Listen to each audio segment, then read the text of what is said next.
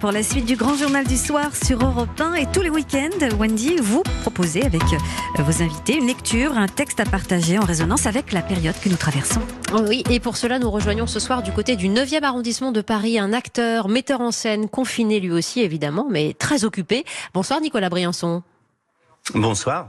Je dis très occupé, Nicolas Briançon, parce que vous avez des enfants et donc la nécessité de les occuper, de faire les cours à la maison, ça c'est un travail quotidien qui s'ajoute euh, au vôtre habituel. Oui, puis c'est assez passionnant. Je, je, je, vis ce confinement évidemment de façon privilégiée. J'ai la chance d'être dans le centre de Paris, d'avoir de, un peu d'espace euh, et de sortir d'une période où j'ai beaucoup travaillé. Donc je, je, vis ça comme une pause, euh, comme des vacances obligatoires d'une certaine façon.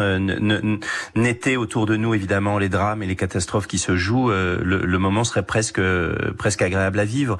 Mais je crois que chacun dans son confinement euh, aussi, euh, c'est un moment qui permet aussi, quand, quand on en a la possibilité évidemment, de, de de faire des choses qu'on n'a plus l'habitude de faire, de lire. Je, je, je lis beaucoup. Je, je, je, me lance dans des dans des lectures que j'avais jamais osé faire. J'ai, j'ai, ce qui à mon âge, il était temps. J'ai attaqué Guerre et paix de Tolstoï. Il y a 2000 pages. Euh, et, je, bon, bah voilà, c'était l'occasion. Et puis aussi, de, effectivement, euh, vous l'avez dit, Wendy, le, le, le, la présence auprès des enfants, le, travail fait en commun, euh, les cours qui se donnent par euh, Internet, mais qui nécessitent aux parents d'être un peu plus là quand ils le peuvent, évidemment. Ben, ce sont des, oui, des, des, moments, des découvertes, des sensations nouvelles, des, des, des, moments nouveaux, comme, comme, comme tout le monde, bien sûr. Guerre et paix, vous avez donc euh, retrouvé cette, euh, cette lecture. J'imagine que vous profitez aussi de ce moment pour euh, trouver la, la, pépite que vous mettrez bientôt en scène au théâtre. La relecture des classiques, on y revient, Nicolas Briançon, elle est importante et vous profitez de cette soirée dans ce grand journal d'Europe 1 pour partager avec les auditeurs un grand texte, celui de La Fontaine. Oui, j'ai envie de dire qu'on revient toujours à La Fontaine, c'est le, c'est la base. D'abord, d'abord, le, je, je, crois qu'on n'a jamais aussi bien écrit le, le, le, français, qu'on l'a jamais aussi bien parlé, qu'on l'a jamais aussi bien euh, inscrit comme ça dans nos, dans nos, dans nos mémoires. Et d'autre part, il y a toujours des choses à en tirer. Il y a, il y a, on se trompe jamais avec La Fontaine. Il est, il est comme, comme les journalistes aiment à le dire, il est toujours d'actualité. Euh, C'est-à-dire qu'il traverse tout, tout, tout le temps, tout, tout, toutes les époques. Donc il y a, il y a il, chaque fois, il fait écho en nous euh, à des choses du moment. Et, et, et j'ai pensé à ça évidemment avec ce texte. On vous écoute avec les animaux malades de la peste. Un mal qui répand la terreur. Mal que le ciel en sa fureur inventa pour punir les crimes de la terre. La peste puisqu'il faut l'appeler par son nom. Capable d'enrichir en un jour l'Achéron, faisait aux animaux la guerre.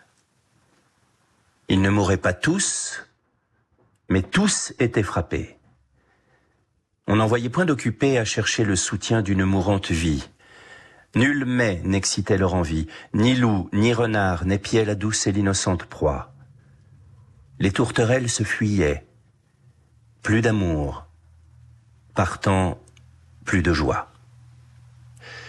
Le lion tint conseil et dit Mes chers amis, je crois que le ciel a permis pour nos péchés cette infortune. Que le plus coupable de nous se sacrifie au trait du céleste courroux. Peut-être il obtiendra la guérison commune. L'histoire nous apprend qu'en de tels accidents on fait de pareils dévouements. Ne nous flattons donc point. Voyons sans indulgence l'état de notre conscience. Pour moi, satisfaisant mes appétits gloutons, j'ai dévoré force mouton. Que m'avait-il fait? Nulle offense. Même il m'est arrivé quelquefois de manger le berger. Je me dévouerai donc s'il le faut, mais je pense qu'il est bon que chacun s'accuse, ainsi que moi car on doit souhaiter, selon toute justice, que le plus coupable périsse. Sire, dit le renard, vous êtes euh, trop bon roi. Vos scrupules font voir trop de délicatesse. Eh bien, mangez, mouton, canaille, sotte espèce, est-ce un péché? Non. Non, vous leur fîtes, Seigneur, en les croquant, beaucoup d'honneur. Et quant au berger, l'on peut dire qu'il était digne de tout mot, étant de ces gens-là qui, sur les animaux, se font un chimérique empire. Ainsi dit le renard, et flatteur d'applaudir. On n'osa trop approfondir du tigre, ni de l'ours, ni des autres puissances, les moins pardonnables offenses. Tous les gens querelleurs jusqu'au simple matin, au dire de chacun, étaient de petits saints. L'âne vint à son tour et dit J'ai souvenance qu'en un pré de moine passant, la faim, l'occasion, l'herbe tendre, et je pense quelques diables aussi me poussant, je tondis de ce pré la largeur de ma langue. Je n'en avais nul droit puisqu'il faut parler net.